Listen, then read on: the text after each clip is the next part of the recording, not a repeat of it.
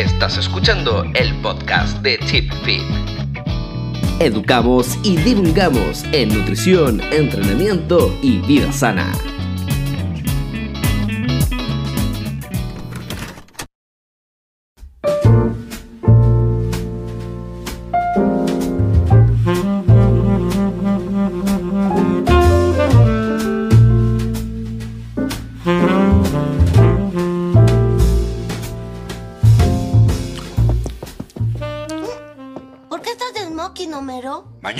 Mañana vamos a ir a esa escena elegante del muelle.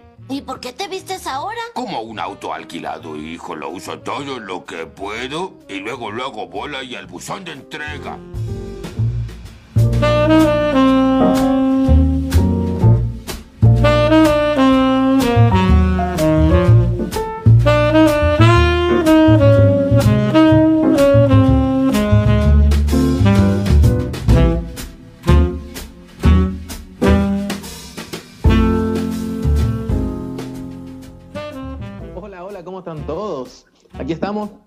Para un nuevo capítulo.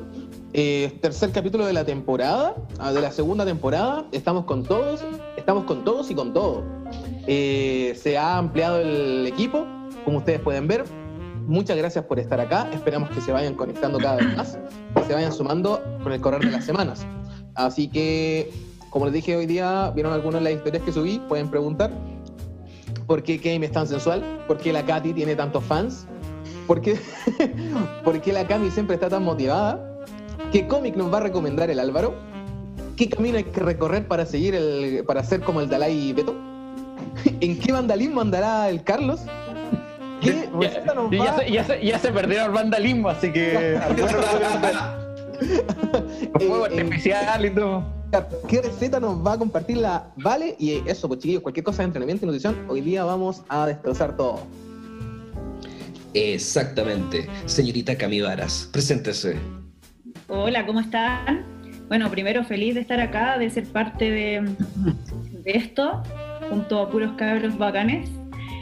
Eh, nada, pues dispuesta a responder, a solucionar dudas, cualquier cosita, que esto se haga bien ameno, bien entretenido, bien cercano. Ya, porque para qué vamos a estar ahí hablando de, dando mucha, mucha lata. La idea es que lo pasemos bien y bienvenidos todos los que se están conectando y gracias por apañarnos en estos proyectos, pues que es lo más importante para nosotros como la mayoría bien emprendedores. Eso. Super. Señorita Katy Kaises. Hola, también sumándome a las palabras de Cami, muy feliz de estar aquí compartiendo con todo este panelicísimo.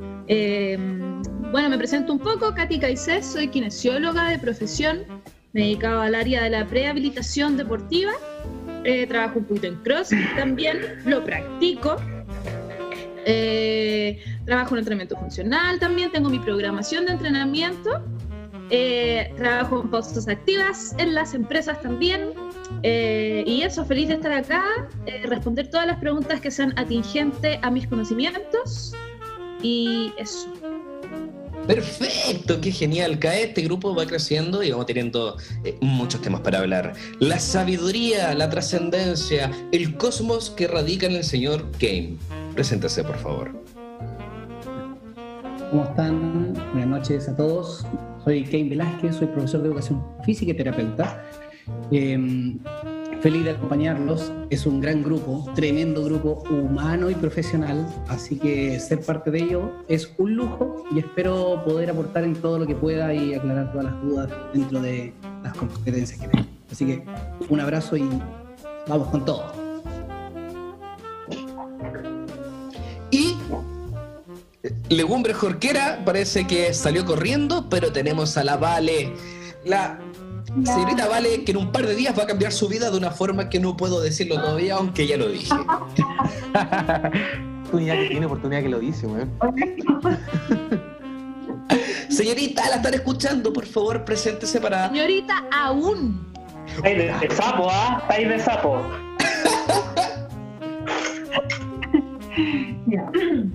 Hola, yo soy la Valeria Ursúa, eh, soy nutricionista, que siempre me, me a atender mucha gente principalmente activa, promover la alimentación saludable, calidad de vida. ¿Se escucha bien? Sí. Ya. Eh, trabajo hace un año, soy dentro de las muchas que están acá, la más nuevita, entrando al área laboral y con este tremendo equipo que han sido un pilar fundamental para poder eh, seguir surgiendo, apoyar, nos apoyamos entre todos en nuestro emprendimiento, así que estoy contenta de participar y mientras pueda ser de ayuda, acabo de estar para estar. Perfecto. Y bueno, después vamos a retomar ahí. ¡Ah! Pero falta el tremendo jefe, el profesor Javier, el hombre oculto tras bambalinas, el artífice de toda esta creación magna de la oveja Tipfit. Señor Franco, Fres. El pato Fre. El pato. Se le cayó el carnet. El Exactamente. patas loca. El patas loca. Franquito, Franquito, por favor, preséntese para que la gente conozca. ¿Quién es el que está tras toda la gestión de ChipFit? Gracias. Pero, Ah, Gracias. Un hombre de hartas palabras. bueno, Eh, ahora sí, ya soy Franco, soy nutricionista, estoy a cargo del tema de, de mandar a todos estos hueones prácticamente. No, para, hacerla más, para hacerla más corta. buena. Oye, ¿tú, ¿tú le hacías los discursos a Piñera? O sea, yo pregunto. No, no, no, güey, po. Súper, súper. Para la gente que nos está escuchando, estamos esperando que puedan empezar a mandar sus preguntas, sus inquietudes sobre nutrición y entrenamiento para que podamos empezar a armar esta parrilla de conversación que tenemos ahora. Algo que quieran comentar. El- legumbres. Legumbres, Jorquera, active su audio, su micrófono. Señor, lo queremos escuchar. ¿Cómo está? Activa el micrófono, Beto. Tú puedes. Eso, Ahí vamos. se vamos. lo activé. Ahí se lo activé. El poder de la B12, siempre presente. Sí, sí, se había despertado el perrito, así que lo tuve que ver. Ah. Señor, lo quieren ¿Quién conocer. Preséntese. Bueno, yo soy Humberto Peña, no soy Humberto Jorquera, todo el mundo me dice Jorquera. Mi primer apellido es Peña. Y soy nutricionista, profesor de educación física y vegano, que es lo más importante. Lo amamos, todos. Sí, Exacto, legumbre jorquera. compasión. Hojitas, hojitas de otoño jorquera. Quizá ese apellido tiene fama. ¿Y por qué a todo esto por qué Jorquera? Tiene Que fama ese apellido. Sí, pero, pero, pero, ¿por qué Beto Jorquera, Jorquera Nutrión en el Instagram? Así te conocí. Ah, porque la ñ no se puede poner en Instagram, entonces. Ah, ¿viste? ¿Viste? Lete. Ah, sí, es buena explicación. Bueno, bueno. bien. Bueno, podría haber existido cualquier cosa y esa era la última opción que era pensado. Sí, weón, no sé, traumas trauma infantiles, weón, no La sé, pero así como peleas familiares, pero no, una weá que no le deja nomás. Tiene- ¿Por qué no puede ser simple? Claro. Exacto. Oye, Todo tiene que ser elaborado. obvio, Franquito, obvio. No, pues nada que ver, po. De más Ya, simple mejor. exactamente, como estamos ahora día miércoles y ahora sí que se está viendo el invierno, ¿sí o no? Ya está empezando a llegar un poquito el frío, la nubosidad, hasta que se cae un poquito el, el cielo de agüita dentro de estos días. Cuéntame, ¿cómo han estado? ¿Qué es lo que han hecho? Eh, Están encerrados. Están encerrados nada más, eh, ver cómo avanza el virus, eh, trabajar harto eh, en nuevas ideas. Hoy día nuevamente me llegó la inspiración, así que nuevamente tengo más pega. Eh, porque hay, que- hay que- Otra vez Rodrigo sin dormir. Otra vez Se te Rodrigo. viene más pega, se te viene más, se te viene más. Ya. Entonces, bueno, todo esto, Franco, eh, me contraté una cuenta en Genially, pasando las diapos feas que tenía, las estoy pasando para allá para que sea más bonita y pasarte los cursos, algún curso que sea. Eh, eso, esperemos sacarlo luego. No, si lo digo por otra cosa. Ya, bueno, ya. Eh, ya, entonces ahí conversaremos. Bueno, chiquillos, eh, más que todo, para decir, porque podemos darnos vuelta en lo que estuvimos haciendo y todo, la idea aquí es crear comunidad. Eh, yo creo que podríamos eh, abrir el micrófono, estoy improvisando, si me dicen que la cago me avisan. Eh, podríamos La abrir el estáis cagando. micrófono. Me retiro. Claro. Podríamos eh, abrir el micrófono para ver opiniones, para que la gente se presente, porque, oye, nosotros nos presentamos, también dé- démosle la oportunidad a la gente que... Que levanten el dedito. Así que- Exacto, te pueden, pueden levantar un dedito y así lo podemos ir, donde salen dentro de los participantes, sale levantar la mano, pap, pap, pap, y Franquito ahí los va a ir desbloqueando de a poquito. ¿Sale levantar la mano? Sí, cuando ustedes van Sí. para la parte de abajo, para, No, me dejáis perpleja. Me dejáis loca. van a la parte de participantes y ahí. Oye, estoy hablando con la chucha. Eh, Él, porque no interrumpe nunca. Ya, pero el vocabulario del docente de posgrado. Hay como el otro weón. Oye, saquen al administrador de esta weá. Bueno, ¿para qué me pusieron aquí? Ya, eso. Pero mientras, mientras la gente está levantando su manito para poder eh, comunicarse con nosotros, ya están llegando las primeras preguntas. Y una, yo creo que es bien de temporada, porque ahora que estamos en cuarentena, yo creo que estamos haciendo cagar el Netflix, eh, todas las plataformas que hay. Y dentro de eso existen muchos documentales. La gente está tomando la opción de poder usar documental en este momento. Y salió ahí la pregunta de cambio radical. Yo creo que aprovechando que tenemos a Legumbre Jorquera conectado, hablar un poquito de, ese tema, de, de, de qué existe detrás de este documental y cuál podría ser la opción que vamos a tomar frente a esa información. Em, yo creo que la gente en general como que se fue mala con el documental cuando no debiese haber sido así, el perfil era otro. Entonces, lo que yo me he dado cuenta en general que cuando sale algo vegetariano, algo como de plant based, siempre lo toman como que es sesgado, que está malo, pero están esperando que le digan que el huevo hace bien, que la carne hace bien, que la leche hace bien. Entonces, buscaron algo, le buscaron la quinta pata al gato y yo creo que simplemente el documental es para mostrar que sí se puede ser un deportista de elite, que sí se puede rendir al máximo nivel y que no es necesario consumir carnes. Listo, el resto es como un documental más.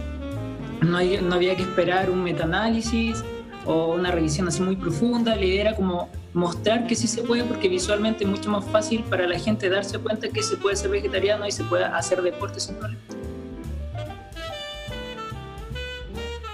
súper.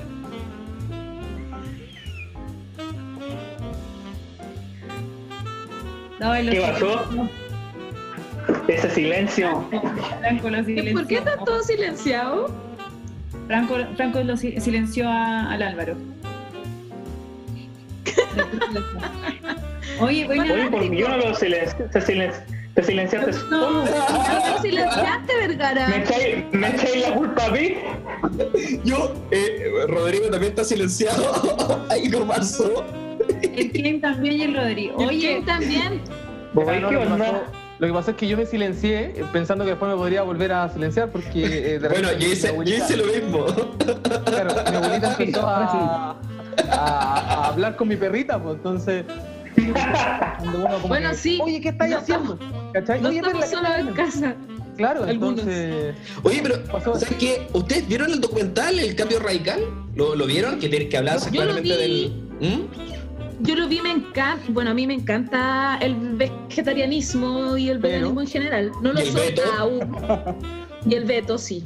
Eh, he tratado en el último tiempo de disminuir mi consumo de eh, proteína animal considerablemente. Espero que llegar un día a cero. Eh, lo que sí me pasó un poco con el documental, entendiendo un poco lo que dice Beto, que finalmente lo que tratábamos de demostrar era que sí se puede ser un gran deportista eh, siendo vegetariano o vegano. Lo que sí, lo que sí me pasó es como que encuentro que estuvo un poco mal manejado en el sentido de comparemos comer eh, legumbres con ensalada versus embutidos de Kentucky. ¿Cachai? Es como obvio que la legumbre con verduras tiene mucho mejor resultado que un embutido. ¿cachai? O sea, eh, o sea, y sabiendo que eh, que es mucho mejor que la carne igual, pero siento que, que de repente si las comparaciones hubiesen sido eh, como más... Sabiendo que, eh, es mucho mejor la. Bien, Franco. Va, sigamos cagándola nomás. Pero si no he hecho nada. No, Franco, se te, se te creó un bucle porque empezaste a subir el sonido del Instagram, entonces estábamos escuchando la Katy Exacto. Ah, eh, yo pensé Lo que era pasé a abrir, lo pasé a abrir. mucho. Eh, no, si no, eh, no pasé que estaba sapeando.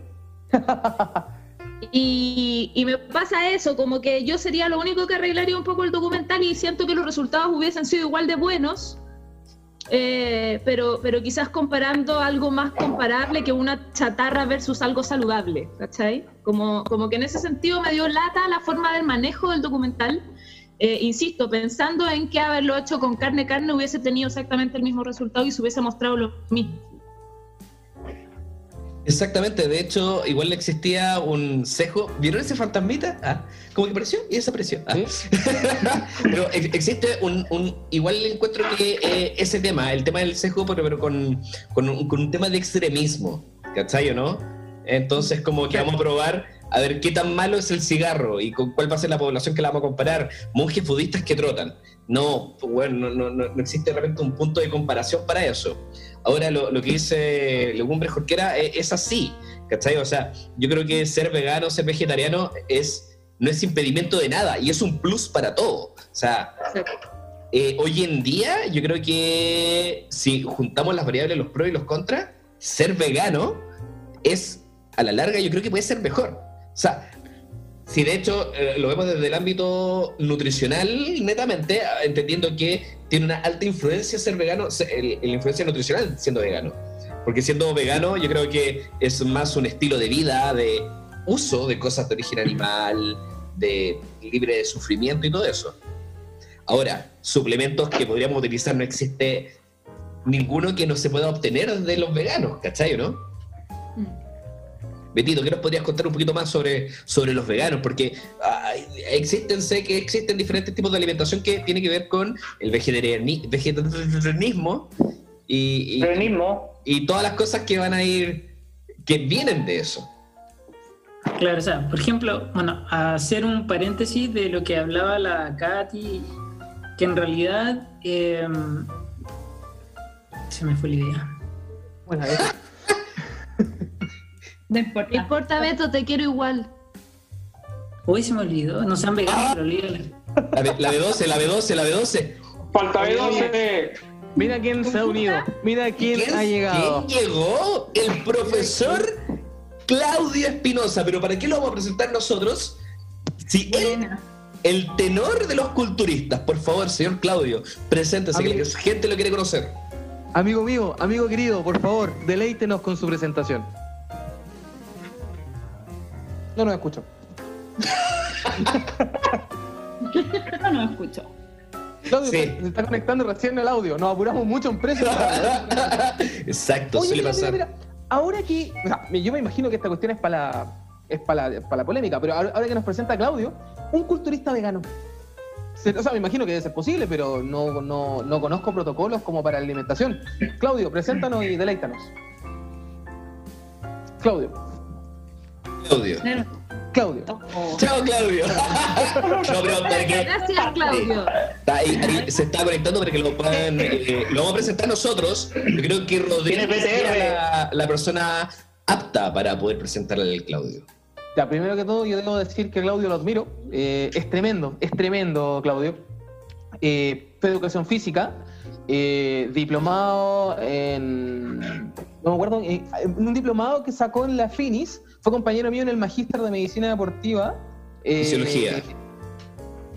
Cierto, diplomado en fisio.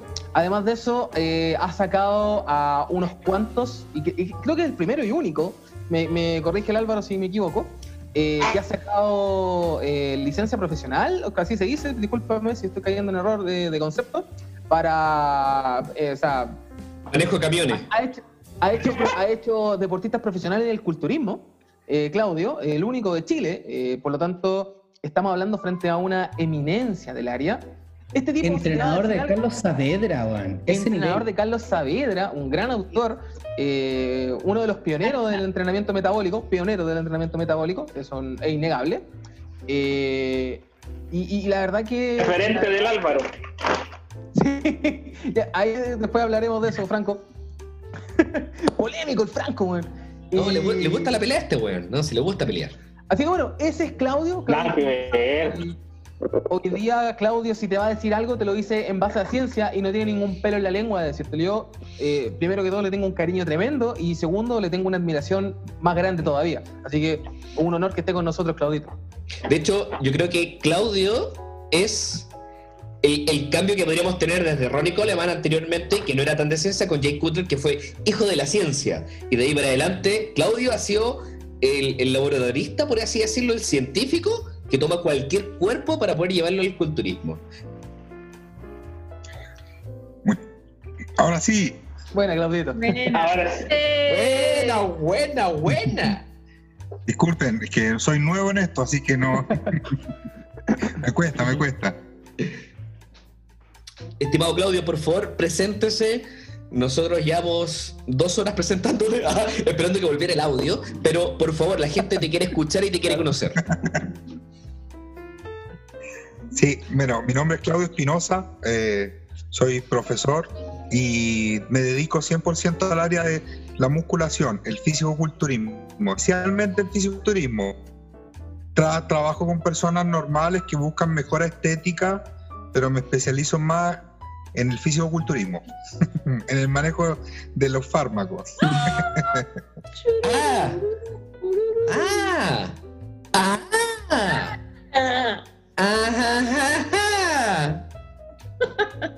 ¡Qué interesante!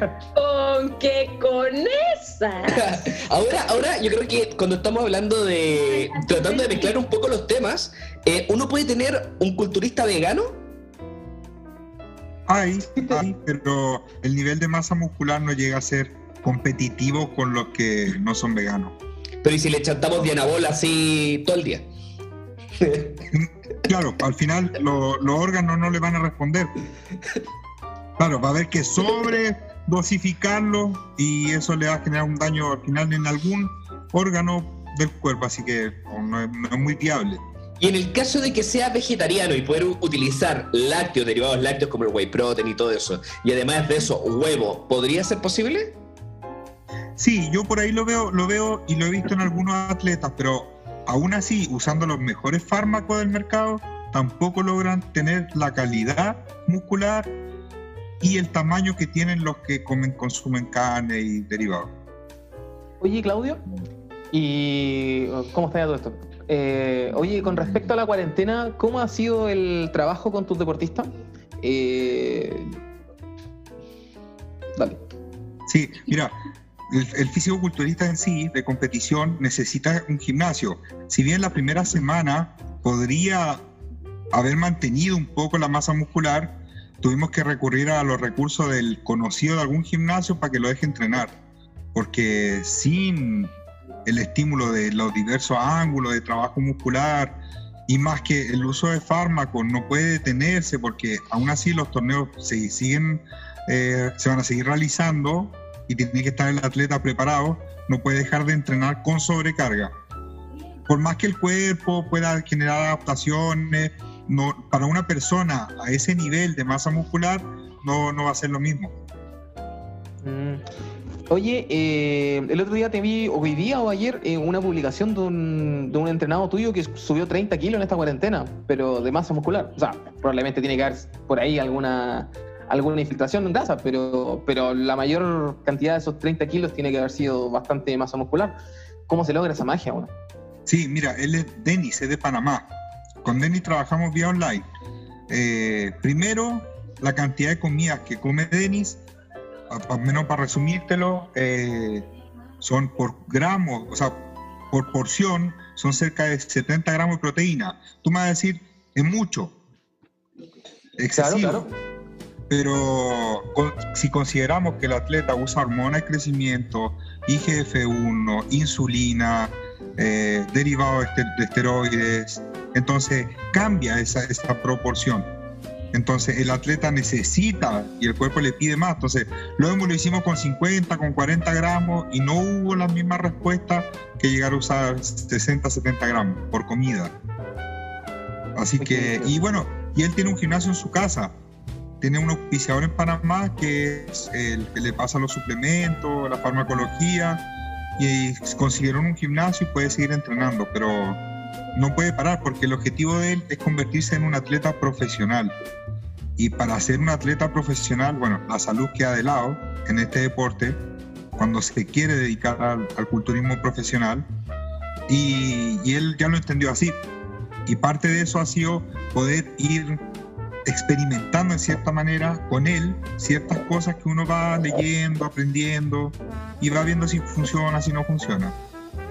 Oye, Claudio, eh, me imagino que al tener un gimnasio en casa va a tener una frecuencia de entrenamiento súper alta. ¿Cómo distribuyen más o menos en, ese caso? Porque claramente está potenciado mucho en las respuestas por, el, los fármacos, pero, pero ¿cómo distribuyen bien la frecuencia de entrenamiento por grupo muscular en ese caso?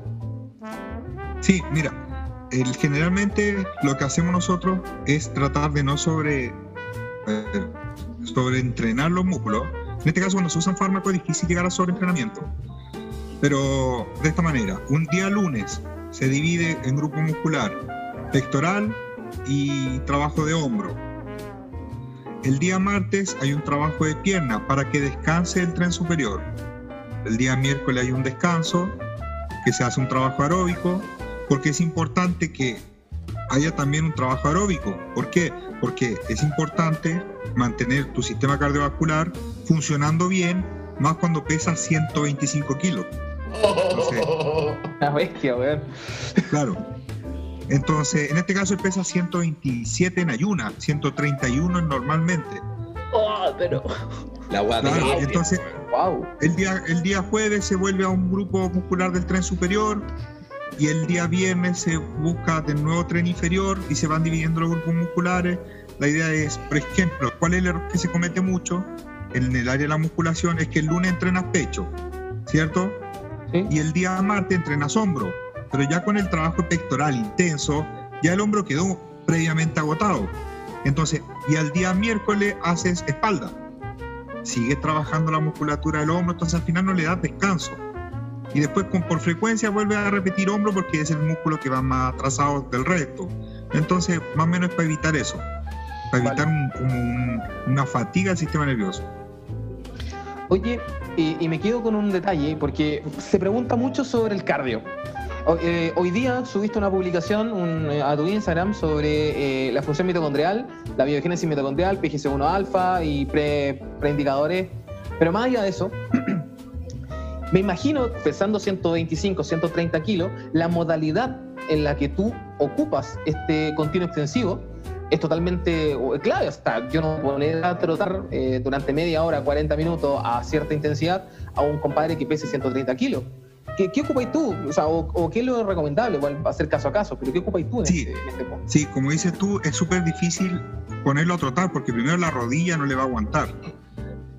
Eh, y ponerlo a trotar también es difícil porque piensa que muchas veces la persona tiene pie concavo, tiene pie convexo, entonces ponerlo a trotar con ese peso acentuamos más un valgo, entonces no, es, es difícil. Lo que yo le recomiendo a una persona de esa magnitud de masa muscular y peso, que es tratarlo ca- como un obeso, es que camine. Y el hecho de caminar para él va a ser prácticamente casi un hit, una alta intensidad. Claro, Claro. su, su corazón no entendiendo qué mierda está haciendo. Mira, un detalle, un detalle y un detalle que es súper cómico y que lo, lo viven los culturistas una vez que pasan los 120 kilos generalmente, que no se pueden limpiar después de ir al baño. Oh, Oh, Pero ¿qué onda? Eh, por, por, por, el- por la masa muscular? Me imagino Claro. así como que no llega, el- es como que el dorsal no le permite llevar la Así mano. como que le choca. Choca. Claro, pues, el de- entonces, el claro, deltoide- no, no llega. No, no le da, no llega, no llega, Claro. no le da. ¿Te imagináis? De repente está ahí, se está limpiando, estornuda, pa, dedo fracturado. ¡No! No, no, no. No va a eso, va a un punto de que además piensen en los, en los topes articulares. Por los topes articulares existe el tope óseo y está el tope muscular. Eh, entonces, mientras mayor aumenta el, volumen muscular, una es que va disminuyendo el, el rango total de movimiento, producto de que hay mayor masa que tenemos que mover. Eh, Y además de eso, sumado a todo ese punto, hay una masa que además de moverla, me está frenando por otro lado. O sea, si yo tengo un gran deltoide, probablemente un gran pectoral, hacer una aducción ya va, va a, haber- va a estar disminuida. ¿Cachai? Y, y bueno, para limpiarse un movimiento funcional, una rotación interna, una aducción y una extensión, ¿cachai? Y que Eh, un rango que ya genera limitaciones de por sí por la inestabilidad del mismo movimiento. po. Exacto, entonces eh, es un tema. Bueno, de Claudio. Eh, que, que tengo una pregunta, eh, que, que son, eh, so- son como estas indagaciones que uno siempre ha querido tener, porque claro, uno ve fotos, ve un pre, ve un post y todo eso, y, y me gustaría saber, no sé si tuviste a la Luli, aparte de comerse los postres, eh, si es que ella usó alguna ayuda farmacológica para poder llegar como llegó, porque claramente fue en muy poco tiempo. Sí, mire, yo te voy a dar mi opinión porque yo, yo conozco al entrenador, pero... eh, Tranquilo, esto no lo está escuchando nadie, entre nosotros dos. Claro, Personalmente No, no la vi, pero para llegar a ese nivel, claro que se tiene que usar algo. Generalmente las mujeres usan un fármaco que se llama eh, oxandrolona. Oxandrolona es un derivado del, del DHT, entonces, por lo cual no aromatiza. Entonces, no hay problema de que la persona eh, vaya a aromatizar a estrógeno, ¿ya? Cumple su rol como andrógeno, pero un andrógeno leve. Entonces, ¿qué hace eso? Te baja la producción de ese HBG, con lo cual te permite que más testosterona que tú tengas pueda ser utilizada por su ligando, por su receptor androgénico, y a la vez tiene una estimulación en la TSH, que es la hormona tiroide, eh, liberadora de la tiroides, que es la precursora de T4. Entonces tiene un efecto tanto a nivel, y eso, bueno, eso afecta a nivel de proteínas desacoplantes en la mitocondria. Entonces tiene un nivel como beta oxidante, un trabajo así, mientras tiene un trabajo a nivel de aumento de la síntesis proteica y retención de nitrógeno. Entonces el efecto androgénico es tan bajito que generalmente la mujer no lo siente. Entonces es seguro. Y es probable que haya usado eso porque y hormona de crecimiento. Pero más allá no, no, no, no, no tiene indicio de algún otro fármaco porque no se apreció el maxilar muy grande, eh, no se apreciaron síntomas al verla estéticamente de haber usado más, de características más androgénicas. O sea, lo que uno veía como raro es porque lo traía de antes. Claro. No, porque, porque, ah, hay, hay cositas que ah, son raras. Sí, sí. Claro, ahora, ahora, otra cosa, el problema, por ejemplo, viste que Luli después de, del torneo cayó en depresión. Ah, eso es típico. Y le pasó algo Es- muy raro a esa mujer. Es rara, ¿no? No, eso es pasa- típico. ¿Se desarmó? Sí, porque generalmente dejan los esteroides de una, ¿cierto? Porque cumplieron su objetivo. Pero el problema es, al dejar los esteroides de una, los niveles de dopamina cerebral disminuyen casi a niveles muy, muy, casi cero. Entonces, eso va a generar y va a gatillar una depresión y lo que genera, pudo haberle pasado, y lo que le pasa a la mayoría de los atletas. Así que- Importante, importante. cuando se sale de un ciclo, claro, o usáis un, una, un agonista de, o te preocupáis de, de todos esos aspectos. Yo creo que ahí no se preocuparon, pero también muchas veces pasa por desconocimiento. Si llevar un atleta con bajo nivel de grasa no es muy difícil. Lo, dif- lo difícil es mantenerlo constantemente, que su salud esté lo mejor posible dentro de. Claro, Oye, Claudio, yo tengo una pregunta. ¿Hasta, ¿Hasta qué momento se puede mantener la naturalidad en un proceso así antes de entrar a, a trabajar con fármaco o se usa desde una primera instancia? Va a depender mucho del guía que tú tienes, va a depender del- de la persona con la cual te estás asesorando y el conocimiento que la persona tenga para poder estimular todos los factores naturales que induzcan el desarrollo muscular. Pero generalmente lo que yo recomiendo es que la persona primero conozca bien su cuerpo, utilice todos los recursos, los recursos medianamente posibles de forma natural y si con eso no hubo resultado con la aplicación de diferentes tipos de dieta, la que te queda más a ti más cómoda para hacer, aún así la hiciste y no mejoraste por distintos problemas, disfunción mi- mitocondrial, por problemas de expresión muscular, todo, bueno, ahí usa y modifica todos esos genes con esteroides. Oye, Si los Claudio, esteroides lo que, hace- lo que hacen los esteroides son modificar ciertos factores de transcripción genético para permitirte desarrollar más masa muscular. Perfecto. Oye, Claudito, una pregunta con respecto a esta tendencia eh, del functional bodybuilding, eh, donde dejan un poquito de lado este, este aislamiento de, propio del ejercicio, muy, muy propio del- de la old school del entrenamiento. Esto, típico, claramente va a haber un pull de bíceps, pero no, no dándole como, como caja, sino que trabajando un poquito más con, con movimientos más globales, con más poliarticulares, quizá mantenerse en el mismo plano de, de trabajo, no, no, no, no yendo como esos movimientos eh, rotacionales, sino que manteniéndonos dentro de la, de la sagitalidad. ¿Qué opináis tú de esta, de esta tendencia?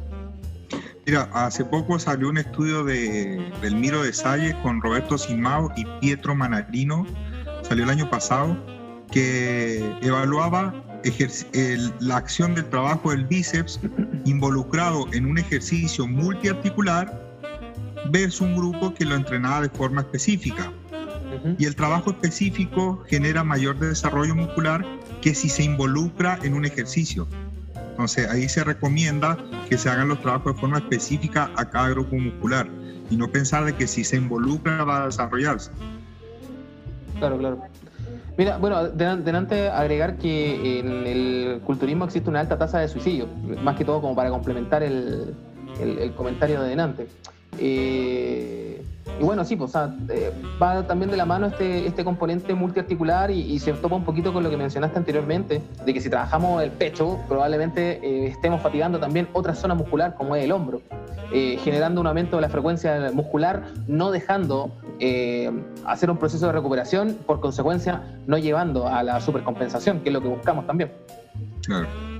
Lo que pasa es que cuando la mayoría de los atletas, como usan esteroides, los esteroides acortan esa, esa curva de, de recuperación. Entonces al otro día te sientes ya con la capacidad y recu- recuperación para poder volver a entrenar el grupo muscular. Claro, claro. Sí, entonces, lo- por eso yo siempre digo, los esteroides modifican todo.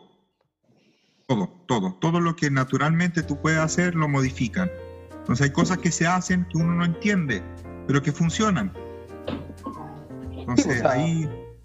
Ahí nos encontramos con estas tendencias, ni siquiera tendencias, sino que eh, ya que son como hábitos clásicos del culturista, de repente llegar a la fatiga, producto de que están usando este, este, este fármaco. El fármaco te va a permitir tener un mayor, una mayor tasa de recuperación y probablemente una, también más aguante. Claro, lo, que pasa es que en esto de, de la, de la ciencia, la ciencia va, va hoy en día descubriendo y comprobando si lo que hace el culturista está bien o está mal. Porque, por ejemplo, hace poco salió un estudio de Joao Núñez, que es otro brasileño, sobre la posición del, de los pies en, en una dorsiflexión plantar, o sea, un trabajo de pantorrilla, ¿cierto? Sí, sí. Eh, si involucra realmente el hacer los pies hacia afuera, en una, una abducción hacia afuera, en tanto grado, hacia adentro o neutra, había mayor trabajo en el grupo muscular que se pensaba que iba a trabajar y eso se midió con ultrasonografía. Es, bueno, es una de los problemas del estudio que no se midió con resonancia magnética, de imaginología, pero hubo aumento en el espesor muscular. De hecho, lo reposteó Brad Schoenfeld como un gran hallazgo y, más o menos diciendo que lo que hacía la old school no, no era tan equívoco. Entonces, claro, hoy en día, después de ¿cuánto? 50 años de venir haciendo eso, que muchas veces los, los científicos decían, no, eso no sirve, o los educadores decían, no, eso no sirve, realmente sí está sirviendo. Efectivamente, o sea, el, el culturismo tiene esa, esa, esa magia, esa, ese qué sé yo, de, de que tenemos métodos que probablemente dentro de la ciencia todavía, o, o en algún momento se descartaron, ¿no? o te dicen, ni siquiera. Y- Se y desconoce. claro, Lo que pasa es que, ¿por qué Brasil está más avanzado en eso? Es porque el, el culturista brasileño es muy estudioso. Entonces, se dedica al estudio de. Lamentablemente, en Chile no tenemos muchos eh, científicos que les guste entrenar. Entonces, la- generalmente las investigaciones apuntan para otro lado. Allá la población también es mayor y es, y es de impacto hacer un, un trabajo para la población, porque la gente, la mayoría entrena. Claro. No, pero eso es verdad. O sea, yo creo que todos los que hemos pasado por, por- por Brasil, por cualquier parte, eh, a mí me pasó que ellos tienen la misma hora que nosotros. O bueno, cuando yo fui lo tenían. Y salía a las 5 de la mañana el sol y noches muy cortitas por estar cerca del, del Ecuador. Y la gente entrenaba hasta las 3 de la mañana, 4 de la mañana. Yo me despertaba así, me iba a morir saltando. Eran las 6 de la mañana, empezando a salir el sol. Y la gente ya estaba entrenando. De hecho, allá es, bueno, años luz de nosotros. po. Así con la mejor uno salud viene del llegando mundo. del carrete. Otra cultura. Sí, uno viene llegando el carrete y era, no, acuático. O- otro nivel, otro nivel ese nivel. Bueno, otro de los puntos que también tenemos que ver es que dentro de la estética, dentro del- del fitness estético, también se ocupan los fármacos, pero ahí es otra, o sea, si bien a lo mejor la, la farmacocinética que vamos a encontrar van a ser similares eh, en cuanto a la aplicación, lo que nos vamos a encontrar distinto van a ser los tipos de entrenamiento, las dosis que voy a estar ocupando, la frecuencia con la que voy a estar ocupando estos fármacos e incluso la intensidad del fármaco que voy a estar ocupando, o sea, probablemente no, no sé, eh, ayúdame Claudio con los fármacos más, más potentes, ¿cachai? Yo no voy a estar ocupándolo en, en un, no sé, en algo que sea muy estético pensando, no sé, solamente para el verano, sin llegar a la competencia culturista, ¿cachai? Sí, mira, lo, único que hace la diferencia entre el culturista y el, y el recreacional que busca la, este- la estética es la dosis. Pero tú te sorprenderías que ves muchachos que físicamente tú dices, ah, bueno, no usa esteroides. Usan muchos esteroides. La diferencia entre un culturista es la dosis. El culturista usa dosis porque necesita amplificar más eso. Es de acuerdo al resultado, dosis y generalmente, si tú quieres una respuesta muscular exacerbada, necesitas usar grandes dosis. Claro. Esa es la diferencia. De hecho, ahí, ahí van a empezar a empezar a llegar ya un poquito más, más de preguntas. Eh, este tema eh, engancha mucho en realidad, ¿cierto? El uso, las dosis, las cantidades, la cinética, cómo se tienen que ir mezclando y todo eso. Ahora, igual dentro de los estudios, como habían citado lo de Brad Schoenfeld y todo, eh, existen muchos estudios que hablan de la actividad biográfica, ¿cierto? Pero, pero, también eh, muchas activaciones no son clínicamente medibles. ¿ya? Y después del cambio clínico tiene que venir el cambio estético, ¿ya? Eh, llevándolo al ámbito de la nutrición. Tú puedes tener 1 o 2 milímetros de cambio en un porcentaje, en, en un pliegue, y eso te va a cambiar el porcentaje, pero eso no es visible. Y probablemente cambiar de un 20 a un 19% de grasa, eso no es clínico. Es- son cambios burdos, por así decirlo. Entonces, claro, yo creo que cada vez se está especificando más en la forma en que estamos midiendo eh, el entrenamiento pero igual encuentro que falta, falta lograr articular y, llegar al punto que sea realmente significativo el cambio. Obviamente, con, con una hormona, los deltas de diferencia va a hacer que podamos medir muchas más cosas. Tenemos un estímulo de crecimiento de, que tiene, no sé, pues, un neonato, que crece a una velocidad pero increíble. po, ¿Cachai? Bueno, eso es gracias al IGF-1 que viene en, en la, en, la leche de la mamá. De hecho, se, se pensaba eh, y se fabricó I- IGF-1 bovino, o sea, de, de leche de vaca, que venía mucho concentración de IGF-1 y no resultó. No resultó. Generalmente el IGF-1 aislado no resulta si no es estimulado por la hormona de crecimiento. Al final, al final, bueno, al final cuando tú vas conociendo el, el mecanismo de acción de cada esteroide, tú te das cuenta que muchos interaccionan entre sí. Entonces el timing de uso también es muy importante. A qué hora usar uno, a qué hora usar el otro. Muchas veces compiten por el receptor y, y son- y es bien complejo. Entonces ahí, ahí, ahí, está la, ahí está la ciencia de mejorar un atleta de forma rápida. Pero, una, una, una hormona, por lo general, eh, va a responder también al estímulo mecánico dado por el entrenamiento, o sea, va a ser agudo, me va a servir, no sé, estoy tirando un ejemplo, eh, porque yo sé que esto tiene que ver con PIC, eh, con tiempo de vida, ¿cierto? Y con la hepatotoxicidad y todas estas porquerías que podrían tener estos fármacos. Hay unos que se podríamos tomar pre-entreno y otros post-entreno y otros que van a ser cantidades séricas, o sea, vamos a buscar una concentración constante en el cuerpo, ¿no? Claro, claro. Va a depender mucho de la vida media del fármaco y del nivel de qué tan androgénico es el fármaco. Entonces, por ejemplo, ahí vienen, los derivados más, más androgénicos, floximestrolona, dianabol, eh, oximetolona, testosterona en sí, metiltestosterona, que son los que generalmente se, pueden, se podrían usar previamente a un entrenamiento para aumentar los niveles de fuerza. Pero tú dices, bueno, entonces, pero si yo quiero aumentar los niveles séricos durante todo, todo este periodo, yo uso generalmente los de esteres más complejos, que se liberan más prolongados, y eso, lo- depende del objetivo, tú vas usando el fármaco. No, no, no alcanzar a notar esa parte. ¿Qué, qué esteres?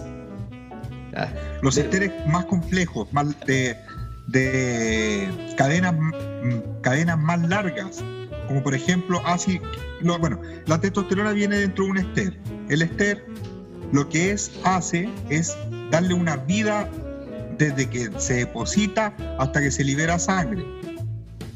Esta vida de liberación, ¿cierto? La medimos como vida media, eh, la farmacocinética, y eso es súper importante, porque así sabremos cuándo usar la siguiente dosis, para que no bajen mucho estos niveles de testosterona circulante en sangre. Entonces, es súper importante el ester que estás usando para ver el resultado que tú quieres. Y ahí, por ejemplo, también entramos eh, a hablar sobre la, tolerancia y, receptividad que pueden tener los, distintas, los distintos tejidos. Claramente no va a ser la misma tolerancia a la octava semana de la misma dosis ni del mismo fármaco. Entonces ahí es importante que, el entrenador, el, el guía, te esté, eh, maneje una gran cantidad de, de fármacos posibles a Información, utilizar. sí, porque-. Sí, sí, de hecho, por ejemplo, eh, uno de los errores más comunes es usar la misma dosis siempre. Luego de 3 a 4 semanas ya los receptores se saturan o aumentan la dosis para que el cuerpo genere más receptores o cambia el ester del fármaco. Claro. Pero Oye, no puedes usar mucho tiempo el mismo. Claro. Nos pregunta Fran Echeveste, que dice que, que íbamos a abrirle el micrófono para que preguntara, pero está comiendo, así que le se, preguntamos. está, se está mandando un zambolo. Yo también estaba en la misma y el Carlos también lo vemos haciendo eso, así que no hay problema. El Eh, Carlos siempre está comiendo, güey. ese es un punto aparte, yo lo conocí comiendo, así que. Su marraqueta, su marraqueta. Ni siquiera está escuchando. Está afuera. Sí. Pero él tiene bloqueado todo, tiene bloqueado. Nos tira todo lo que este Carlos culiado, güey, hombre. Oye, dice, eh, ¿cómo se tratan los fármacos con, en competencia de, por- con competencia de por medio? Hablando de, lo- de los culturistas naturales. Claudito. ¿Cómo, se, cómo, cómo fue? ¿Cómo es el manejo, fa- de lo- el manejo farmacológico de, lo- de los esteroides o de, lo- o de los fármacos eh, entre competencia en, en estos culturistas llamados naturales? Porque si son naturales no usan fármacos. Pero realmente no ocupan. O sea, si son naturales y le hacen test de doping, debieran no ocuparlo. Eh, en un atleta de competición que use fármaco, generalmente, a medida que va acercándose la competición, tú vas usando esteres más cortos que hacen que se libere más rápido el fármaco, porque necesita respuesta inmediata. Eh, y termina un torneo al siguiente torneo, por ejemplo, pensando de una semana a otra, tú generalmente usas más, te cargas con esteroides orales.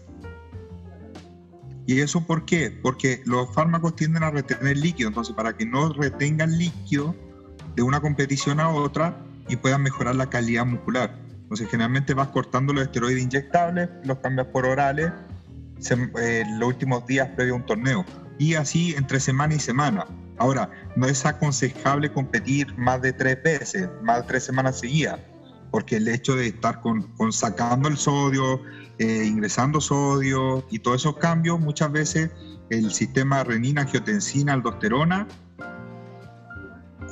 tiende a hacer ciertas modificaciones que hace que vaya provocándote edema. Entonces, al final, el atleta lo más complicado va a ser sacarle los edemas articulares y al final no, no compiten. O sea, todos tres torneos ya puedes más o menos jugar con eso, pero más allá de eso es súper complejo. Claro, claro. Y, Oye, ya que y- y si hablamos de- del. Ah, Dale más, dale más, dale más. no, no, no, dale tú. Dale tú. No, ya, Ay, dale. corta- ya. Ah, corta, no, no, ya. No, y, y si ¡No estamos pensando. y si estamos pensando en los SARMs, en estas nuevas drogas de la madre Rusia. Eh, Madre Russia. Se, se- se podrían aplicar también al culturismo porque gran parte de los ARMS eh, se, se están utilizando más en rendimiento, ¿cierto? Recordemos a este cabro que hizo CrossFit que terminó marcando por SARMS y, y que perdió todo. ¿Y cuántos crossfiteros se están Gerard. poniendo, exacto, se están poniendo eh, SARMS como locos, como si fuera la gran panacea dentro del, del rendimiento? Sí, mira, los ARMS, no todos los ARMS son SARMS. Por ejemplo, uno, un SARMS que se llama eh, Cardarín, que es GW50, GW501510, es un coactivador de PPR. Entonces, no es un modulador selectivo de receptor androgénico, es un coactivador de PPR. Entonces, no todos los SARMs son SARMs. Cardarín, Ostarín, Pero, no de todos hecho- son moduladores del receptor androgénico. Ca- El Cardarín, las últimas investigaciones que, que salieron de ese, que tenía modificar el flujo entre TSS1 y TSS2, que tiene que ver con algunos procesos autofágicos, y se vio en ratones e incluso en algunos humanos que era un gran promotor de células cancerígenas. Claro, Entonces- por eso te digo, no, no todos los SARMs son SARMs. Y, y- y aparte que los SARMs se prohibieron por los daños hepatotóxicos que, que generan, sí, también son hepatotóxicos. Además que otro gran problema, y, y a- y además que otro gran problema de los SARMs es que necesita grandes dosis para ver efectos anabólicos. Y esas grandes dosis llegan a ser peores que el uso de esteroides. Mm. Entonces, la verdad que los SARMs solo sirven, pero así en caso muy puntual, en alguien que tenga, no sé, eh, cáncer de próstata y, y no puede usar andrógeno, entonces podría usar un SARM, un ligandrol, que es un SARM, que es un real modulador selectivo de receptor androgénico, pero en Miren. dosis muy baja. Llegaron, llegaron algunas preguntas desde el, desde el Instagram para que le, le podamos tirar un, un looking. Ah, dale. Ya. Acá tenemos la transmisión que está desde Instagram y bueno, mandan saludos. Oh, mira, Rodrigo Negrete. Ahí está, ¿cierto? Nuestro entrenador fitness competitivo culturista. Bueno, entrenador conciencia, que también tiene su podcast. Ahí estaban preguntando por Claudio. Muy bueno. ¿Quién, Muy quién bueno era el entrenador que está hablando? Claudio Espinosa. Nos ha mandado una clase sobre esteroides única. Ah, y acá vemos la necesidad imperiosa de saber qué comprar. ¿Cierto? Paula, Ah, muy bien. Paula Carolina Gatica Gatica Mora. Ah, debes ponerle un puntito entre medio. Y miren esta, ¿qué, qué- ¿cuáles son los esteroides o las hormonas que, que más se usan en el mercado? Yo creo que las otras preguntas no las vamos a pescar tanto porque no, no creo que sea el mecanismo ni la forma de estar dando, ¿cierto?, la, la receta del, del consumo. ¿Cierto? No, claramente no. Aparte, aparte que tenemos que entender lo siguiente. Claudio, su trabajo es de es de artesano, o sea que yo creo que te va a dar una recomendación general. Exacto, porque gran parte del uso de la fármaca tiene que ver con conocer a la persona, el tipo de entrenamiento, dónde estás, a dónde quieres llegar, cuántas lucas tenías y todo eso, ¿ya? Pero, mira, ¿y qué? Se está tomando un vino en caja. Muy bien, muy bien, un tetrapack, pum, para adentro. Eh, ah, Anabólico. entramos vino en caja. Ah, sí.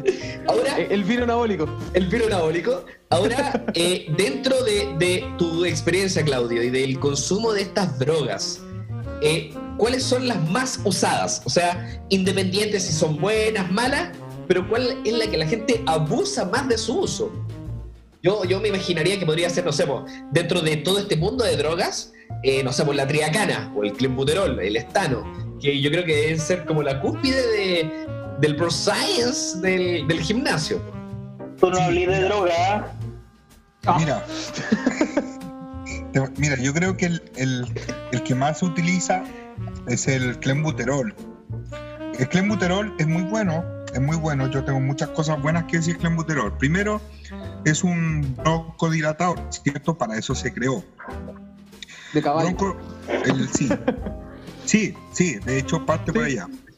Ahora, para humanos se llama formoterol, pero no, ya no se fabrica. En sí es clenbuterol. Beta 2 adrenérgico, o sea que estimula los receptores beta 2 adrenérgicos, ¿cierto? estos, esta estimulación también genera un anabolismo en el, en el músculo. Entonces, ¿por qué? Porque se estimula a través de los receptores beta eh, el IGF-1. Entonces, eh, tiene un efecto tanto a nivel de los núcleos de receptores nucleares dentro de la mitocondria, como de la estimulación de IGF-1.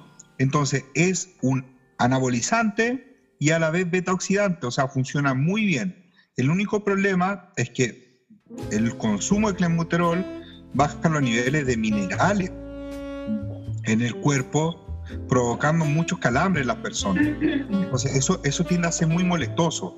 Y además es dosis sensitiva. O sea, a medida que tú vas, lo vas tomando y vas viendo lo, lo que vas sintiendo el fármaco, hasta esa es la dosis que tú vas a tomar. Puede que te tomes uno y no sientes nada, bueno, te tomas dos y hasta que empiezas a sentir los calambres. Ahí tú dices, ah, bueno, ya, esta es mi dosis. Otro efecto secundario es los temblores. Pero en sí,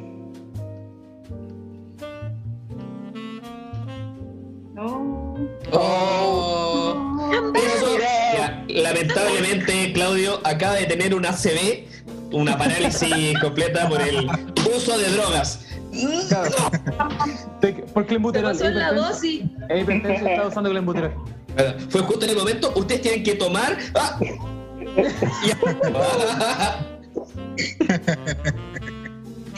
Sí, mira, la, dosis que la dosis va a ser dependiendo de cómo tú vas sintiendo el fármaco. Ahora, el uso en humanos se daba con 0,02 microgramos. Desde ahí tú partes hasta 0,08 microgramos diario. Pero lo vas tomando a medida que vas sintiendo los efectos secundarios. Si te tomas una y te duele mucho la cabeza y te llenas de calambre, ya con esa es tu dosis. Pero hay gente que necesita tres, cuatro comprimidos al día para sentir eso. Y hasta ahí ya es la dosis máxima que puede usar. El problema es que los receptores beta 2 son muy poquitos. Entonces se saturan rápidamente. Los protocolos son dos días sí, un día no. Dos días sí, un día no. De hecho, hablando del clenbuterol, quiero mandarle un saludo a Raúl Ladrón Guevara, un ciclista que marcó doping por clenbuterol y recién en el 2021 se le levanta la sanción. ¡Ah! Oye, No usen drogas, Oye. eso es malo. ya que hemos tocado dos veces el tema. de- Cariñoso saludo. ya que hemos tocado dos veces el tema del control de doping, eh, hay- yo sé que existen nuevos controles de doping, pero como no es mi especialidad, no me, no me he metido en eso. ¿Cuáles son los. ¿Maneja un poquito de eso, Claudio, o no? ¿Del control de Sí. doping en otros otros deportes? Sí, ah, bueno, depende. Puedo decirte sí, puedo decirte no, porque si no sé, te voy a decir que no. Dale, dale. Pero, pero, ¿qué, eh, como prestar, pero ¿qué es lo que necesitas saber, eh, Rodrigo? Como, ¿Cuál es la No. forma en que se hace?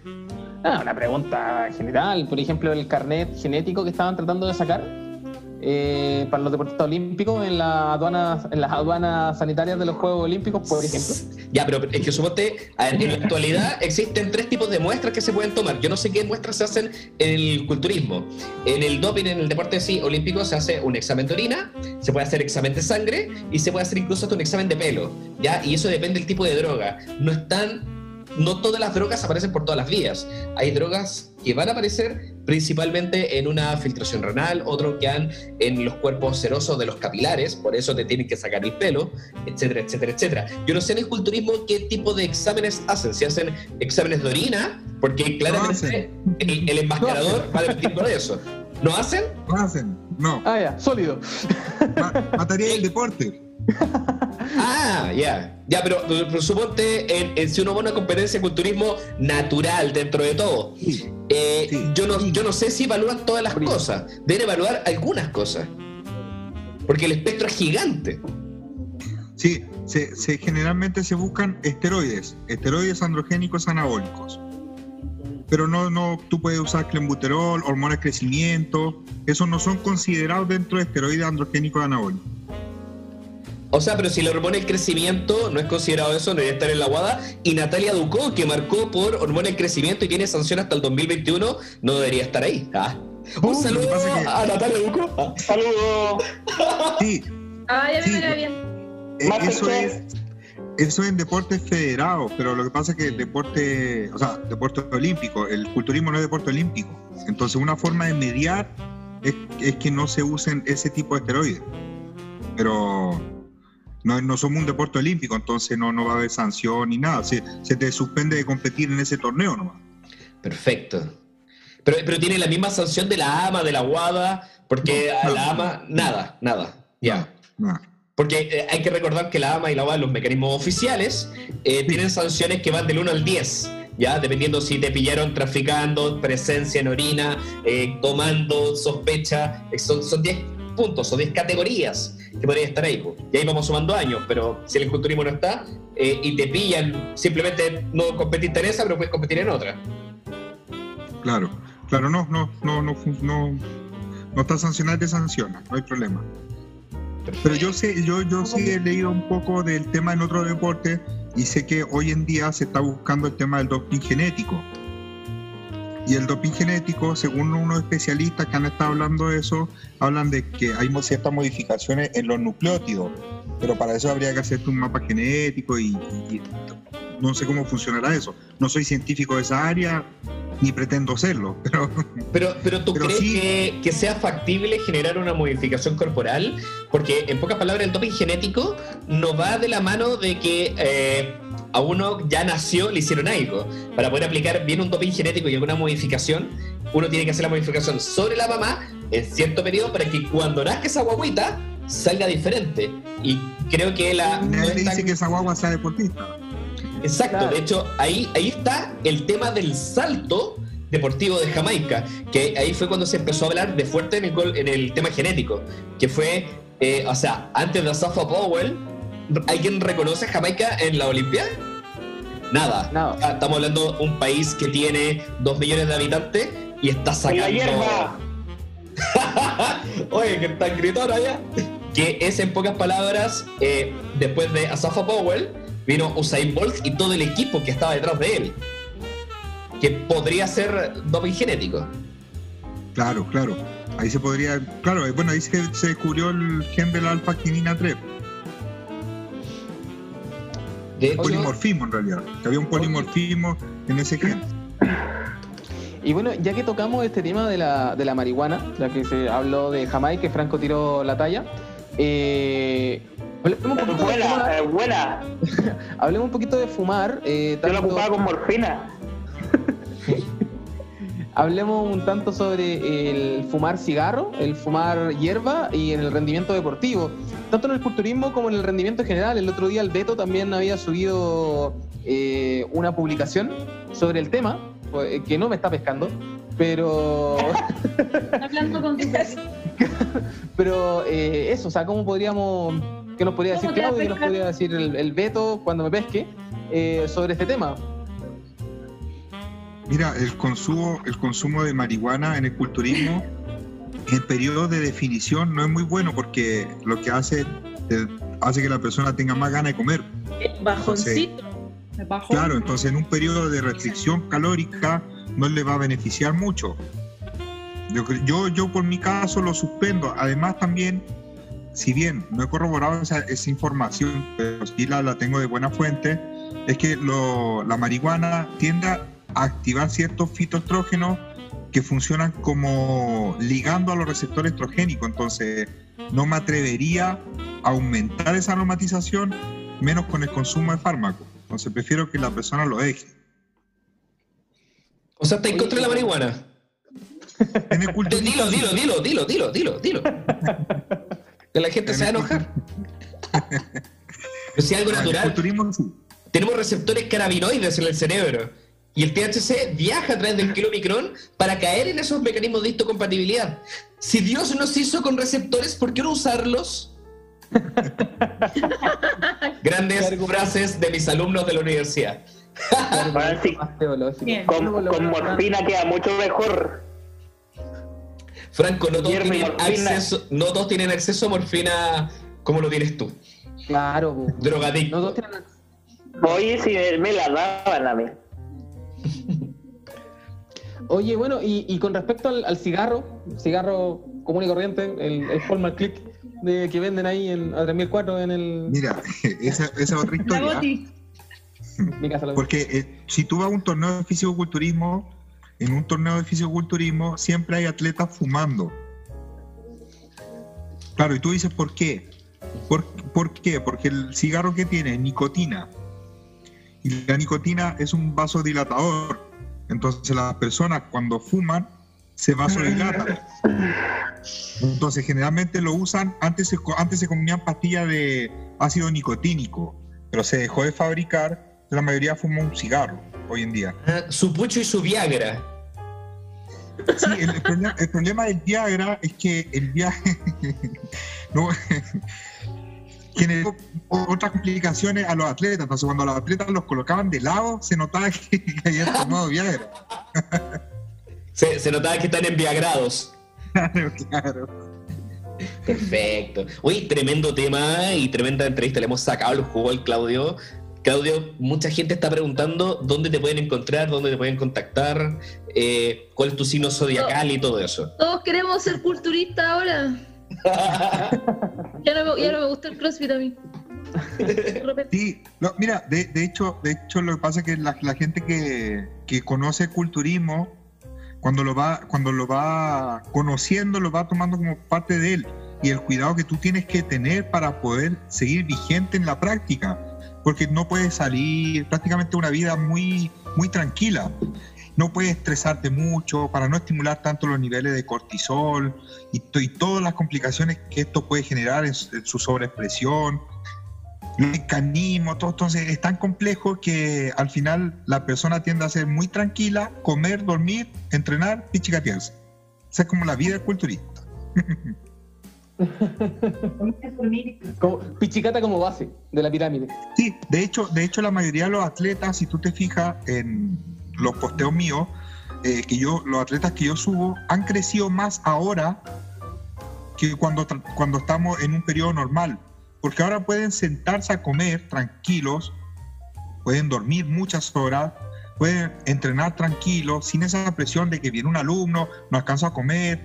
Entonces, toda esta tranquilidad ha hecho que los niveles de cortisol y el paso de, de muchas hormonas a cortisol, a mineralocorticoides y a otras cosas más, pase más testosterona y generemos más anabolismo. Así es. Bueno, a los que me, pue- me quieren buscar, me pueden encontrar como en Instagram como profesor Claudio Espinosa, así tal cual. Voy a seguirte, Claudio, que no te seguía. Qué error Dale. más grande.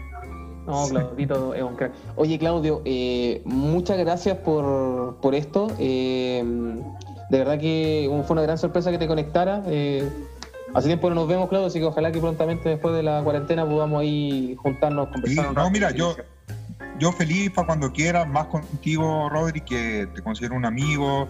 Álvaro, fue espectacular, me saca el sombrero la calidad profesional. Así que no, gracias a ustedes por invitarme, de verdad, muy agradecido. De hecho, estoy en el auto porque en realidad salí del gimnasio clandestino y me quedé en el auto. Oye, pero weón, y la cuarentena, puta la wea. Hoy día discutiendo con la Vale, ah, porque tenían que salir, que aquí, que allá, no, no, que sí, que no, que los bichos del gimnasio. Puta la wea. Bueno, así que eso, Claudito, muchas gracias. Un, un gran amigo, cariño. Y, y bueno, nos estamos conversando, pues. Dale, un abrazo grande a todos, gracias. Gracias, Claudio. Chao, chao. Chao, chao, que estés Chao, chao. bien. Chao. Chao. Oye, qué tremenda presentación, charla, ¿Nos discurso, workshop que nos hizo el que quedamos reventados el cerebro con información. Bien. ¿Se viene cualquier workshop. cosa que hablemos ahora no va a tener tanta importancia? No, No, todo, no, todo, tremenda podemos- cátedra sobre el culturismo. Sí, nos fa- faltó solamente dar el correo para ir a comprarlos. Ah, Sí, la Que- que suelte el ¿Tiene WhatsApp. receta? ¿Te pueden comprar sin receta? El Álvaro tenía un dealer. no, pero ese, ese dealer parece que se murió. Usó muchas cosas, ¿no? De verdad, hablando en serio. Yo sobredosis. Le dio de- Parece. No, le dio otra cosa. Oye, Pero me acuerdo cuando fuimos a comprar las weas. Sí, ¿hace cuánto Ah, fue? yo me sé Como. Como cuatro años. Como hace cuatro años. historia. Sí. Yo me hice esa historia, bueno, y ahí después el Franco le costaba caminar después. Sí, Eh, fue igual esa. Culpa al Álvaro, culpa al Álvaro. Así que, Oye, hay, eh, hay- hay varios que están en Betito, podría activar su micrófono. Carlos Javier Deportes, igual. Estamos conectados. Bueno, les cuento un poquito de las experiencias que teníamos con el Claudio en, el- en clase. po. De repente teníamos. eh, yo siempre le cuento a, lo- a los chiquillos de acá del equipo que yo tuve de profe al médico de Lance Armstrong cuando fue doping positivo. Pero te pedazo, weón, ese fue. Ah, condorazo, po, weón, cagazo. Sí, ya, po, fue profe mío. y estaba, nos estaba hablando sobre fisiología cardiovascular. po. Y Claudito pregunta así, con este mismo, con este mismo base de conocimiento, le pregunta al profe, ya profe, pero cuéntenos cuál fue el ciclo que ocupó Lance, o los que usaba antes pa- para haber ganado el, Tour de France. El profe como que le hubieran sacado la madre, weón.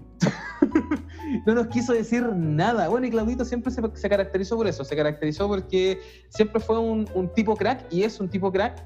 Eh, por eso yo lo admiro tanto, porque la verdad que creo que no conozco a alguien que sepa tanto de farmacología deportiva en Chile. Eh, él me decía a mí que conocía de biomecánica tanto como él conoce de farmacología. No sé si le llega a los talones. Eh, así que la verdad que es un gran, un gran prócer del área. Perfecto. Genial, genial eso. Genial de poder tener conversaciones con, gente tan bacán. Y ahora, si tratamos de llevar todo a la cuarentena y seguimos con esta cuarentena, seguimos con, el bicharraco atravesando, weón, cielo, mar y tierra, ¿cierto? De hecho, creo que. ¿A cuántos muertos llegamos ya? ¿Han visto eso? 450 y tanto, creo. No, está horrible, pero eso no, eso fue hace como una semana. No, más de los 70. ¿Sí? El último, Ocho- hoy día, hoy día 800. se bajó la cifra de mortalidad de los días anteriores. Van 840 muertos. Franco, está hueando, ¿cierto? 800, No, de verdad. no, 841 muertes. Al momento de ahora van 45 adicionales del día de ayer. Van 82 mil casos confirmados y 33 mil personas recuperadas. Ahora, cada día se está sumando una media de casi 4 mil personas. Me. Wow. De hecho, Sí. de hecho, nosotros tenemos un crecimiento exponencial número uno en Chile. Estamos siendo los campeones. Bueno, alguna agua que ganemos, pues bueno. Mira, mi hermana tuvo COVID. Mi hermana tuvo COVID y, y la verdad que la pasó re mal, chiquillo. Yo no, no, no tuve contacto con ella ah, cuando estuvo contagiada, menos mal que no, no, no se contagió nadie más de mi familia tampoco, eh, o por lo menos no tuvo síntomas. Eh, y la verdad que la pasan re mal, chiquillo. Yo de ahí como que, claro, uno, uno trata también de, de no salir y todo, pero tampoco lo tomaba tanto. Pero después de que vi a mi hermana pasarla tan mal, hoy día en mi familia estamos pero así asustadísimos, tratando de tomar todas las precauciones posibles. De verdad que no es algo que... Mi hermana es menor que yo. Eh, mi hermana tiene 26 años, no les voy a dar el Instagram, pero sí tiene 26 años. Eh, eh, y ella se contagió trabajando porque es enfermera. Entonces, la verdad que la pasó re mal, chiquillos. Cuídense. Esto, la verdad que le está dando a cualquier persona. Eh, vio casos terribles también allá, ella. Eh, eh, y, y- y sí, es un tema para tomárselo en serio, no es un tema para estar ahí tan. Oh, wow. Chiquillos, de verdad, aprovechen. Tenemos acá a nutricionistas, tenemos acá a entrenadores. Hablando, hablando Aprovechen de, de- eh, el tiempo en la casa. claro, hablando del COVID y todo, bueno, eh, yo tengo varios amigos y amigas que les ha dado COVID. Yo creo que tengo ya así como en promedio 15. Wow. harto. Eh, de hecho, uno de mis amigos eh, fue el médico que, mm, que fue el primero que se recuperó eh, por la donación del plasma. Plasma. Sí, de Andrés. Eh, bueno, eh, como decía el Rodri, sí, es heavy. De hecho, el, el, el Andrés, bueno, siendo médico cirujano, eh, internado ahí, claro, con los médicos también en un momento eh, antes de la donación, eh, le comentaron, o sea, que él ya casi que para el otro lado. Andrés se puso como loco a despedirse de toda la familia, de los amigos, de la polola, que también es mi amiga, dándole las cuentas de todo, de las claves de, de- de los bancos, de todo, porque él, entre médicos empezaron a hablar y dijeron, te cago, me voy a morir. Hasta que eh, hicieron esta, esta donación de plasma y dice que durmió un día a otro y, o sea, al otro Revivió. día, otra persona. Pero, pero no es cualquier plasma, parece que es personas que se hayan recuperado de COVID, Tipo, porque tiene que ver con la con el recuperada. Mm. con el plasma hiperinmune. Entonces, eh, mm, es eso, pero, pero como decía, me, me sumo a las palabras que decía el Rodri, que no hay que tomarlo a la ligera, que hay que tratar de generar más conciencia, que en verdad esta cuestión es terrible. O sea, ayer, bueno, eh, yo soy Nutri de la hermana del, del Rodri, de la Connie, y ayer hablábamos, eh, lo pasó pésimo, pésimo. Y, así que a llamar ahí para, Oye, y si hablamos de inmunidad y hablamos de COVID, han salido estudios recientes que hablan del ejercicio, del entrenamiento en pandemia, pero no un entrenamiento terapéutico, sino como un entrenamiento con el fin de potenciar el sistema inmune y poder evitar, ¿cierto?, un contagio exacerbado en pandemia. Para los que son entrenadores, ¿qué nos podrían contar sobre eso? Porque eh, podría existir como una mirada súper errática frente a eso, entendiendo que si entrenamos de forma exacerbada, podemos generar un cuadro inflamatorio, la proliferación, ¿cierto?, de células inflamatorias o de algunas defensas van a empezar a migrar hacia otro lado desde, no sé, a nivel pulmonar, a nivel muscular, y eso nos podría jugar en contra. Porque uno sabe que estos minutos post-entrenamiento, muy cerca del entrenamiento, uno tiende a tener un cambio de inmunidad que nos podría contagiar. Sí, eh, Eh, dale, Rodri. dale, Katy. Ah, Dale, Katy. Dale. ¿El qué? Dale nomás. Silencio, listo. Con el Claudio y Eh, efectivamente, como decís tú, estos, eh, estos cambios eh, que solemos tener en los periodos de entrenamiento podrían ser como vistos como una ventana para, para como ser un poco más propensos en ese sentido. Sin embargo, hay que, hay que destacar de la gente que entrena que estamos bien acostumbrados fisiológicamente a estos como estrés anabólico, catabólico todo el tiempo, que podría también significar una mejor tolerancia a, a este tipo de virus, así como también nuestro sistema respiratorio, nuestros pulmones, también deberían soportar un poquito mejor los tipos de inflamación o infección que podría producir el bicho. Y mira, eh, con, re- con respecto al tema de la inmunidad y el entrenamiento, es un tema bastante antiguo. Se habla, eh, cacha que se habla, yo lo- la primera vez que lo encontré, lo encontré en libros de teoría del entrenamiento, po. Y esto lo encontré hace años atrás. Yo me acuerdo que me estaba leyendo el entrenamiento total de Jürgen Weinig. eh, y aparece en su apartado de resistencia aeróbica. eh, aparece como, o sea, como que tiraba una, una teoría de por qué podríamos disminuir la defensa. Y después cuando empecé a cachar que, esto se correlacionaba realmente con lo que estaba proponiendo, era como, oh, wow. Claro, ¿por qué? A ver, entender que el entrenamiento de larga duración, una persona, a ver, ¿cómo lo explico? Eh, una persona que entrena a intensidad alta, pero que no está acostumbrada al entrenamiento, va a tener un efecto agudo bastante importante. Entendamos esto como que nosotros estamos en una curva acá, cuando yo entreno y no estoy en la, en la fase de adaptación o no estoy adaptado al entrenamiento, voy a tener una descarga muy pronunciada y esa descarga muy pronunciada va a demorarse mucho en volver al estado basal y después quizás supercompensar si es que el estímulo no fue, no fue exa- exagerado. Por lo tanto, nosotros vamos a tener, por así decirlo, una ventana de, eh, de vulnerabilidad, en la palabra, una ventana de vulnerabilidad muy alta. Ahora, pongámonos en el otro caso de una persona que sí está entrenada, una persona que mantiene un gran nivel de, de fitness cardiorrespiratorio y de fitness muscular, nos vamos a encontrar que a lo mejor el mismo entrenamiento de alta intensidad va a tener una menor curva, por lo tanto, esa ventana de vulnerabilidad se va a ver disminuida y además de eso va a tener la posibilidad de que el efecto de supercompensación a nivel general produzca una posible defensa frente a otros agentes estresores como podría ser este virus. Es una hipótesis. ¿Cachai? Eh, por lo tanto, existen estos dos casos. Esta persona no entrenada que a lo mejor puede ser un muy buen momento para entrenar, pero tiene que ser sí o sí asesorado. Y no es que nos estemos vendiendo nosotros como tal, puede ser con otra persona, ¿cachai? Pero. No, pues weón, no, pues weón. Ah, Rodri, Rodri, a eso, claro, justo, justo te iba a preguntar respecto a eso, porque como se dice que ahora, claro, está toda la gente más en la casa, que es como una buena instancia para, para generar hábitos y todo. Entonces, por lo mismo, tocaste un punto súper bueno porque hay mucha gente que se está metiendo a hacer cualquier clase y cualquier cuestión a intensidades así, pero ultra elevadas, pues, ¿cachai? Entonces ahí tocáis un punto súper importante porque personas que no están, claro, que no están acostumbradas a, a entrenar, entonces dijeron, ah, voy a armar hábitos, entonces Puta, casi que métale Insanity, todas estas cuestiones, tábate, y un montón de cuestiones más y, y, y heavy, po. entonces al final te- vendría siendo como un problema en este periodo, o sea, así, eh, si lo aterrizamos a situación COVID, una cosa así. Sí, en este caso tenemos que, que efectivamente ver cómo podemos regular la intensidad.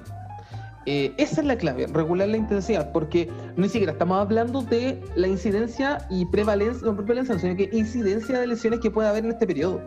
¿Cachai? Eh, La incidencia de lesiones puede estar súper elevada, producto de este aumento brusco de eh, frecuencia de entrenamiento, tanto como persona y como grupo de personas. O sea, personas, muchas personas a la vez empezaron a entrenar y esas personas empezaron a entrenar no un día a la semana, no dos días a la semana, sino que siete días a la semana. ¿Cachai? Siendo que deberían de nada a, a todo. Por lo tanto, ni siquiera estamos hablando de la incidencia de lesiones, que ese es otro punto que debiese también tocarse. Estamos hablando específicamente del peligro que pueda haber en el, eh, eh, en el riesgo de contagio, ¿cachai? Eh, por lo tanto, si nosotros estamos hablando de una gran intensidad, eh, sí, efectivamente, podría haber algún problema eh, en ese sentido. Deduzco, o sea, deduzco, eh, recalco, hay dos poblaciones en este momento. Está la población que venía entrenando y que se ve súper estresada producto de que tiene que cambiar todas las estructuras que tenía para seguir entrenando. Y está la persona que no estaba entrenando y le vino como de perilla para poder integrar este nuevo hábito al entrenamiento, ¿cachai? Eh, estas dos poblaciones se tienen que atacar de distinta, de distinta manera para que lo tengamos súper claro. Punto. De hecho, cuan- cuando, yo estaba viendo los estudios que hablaban del entrenamiento y todo esto, y, igual encuentro que existe una distorsión dentro de la, de la información, porque gran parte de los beneficios era en el caso hipotético de que si es que llegara a llegar a, si es que llegara a tener una, una vacuna. ¿Cachai o no? De hecho, eh, también se hablaba como que el ejercicio te iba a ayudar mucho a soportar el COVID, y no, el ejercicio te ayuda a los factores de riesgo. Y si tú bajas los factores de riesgo, tenés mejor sobrevida frente a la infección del COVID. ¿Cachai? Entonces, igual cuando yo empecé a todas estas investigaciones y de los cuadros inflamatorios y todo eso, es algo que se manejaba con el tiempo y no es que el ejercicio de por sí se haya probado que nada que ver con el COVID. Con el ejercicio bajáis las comorbilidades. Claro, o sea, entendiendo que el entrenamiento va a ser el principal agente contra enfermedades como la hipertensión, diabetes, obesidad, depresión, síndrome metabólico, y etcétera, etcétera, etcétera. ¿Cuántos cánceres, Kane? Gracias, Kane. Le dio una CB también. ¿ah?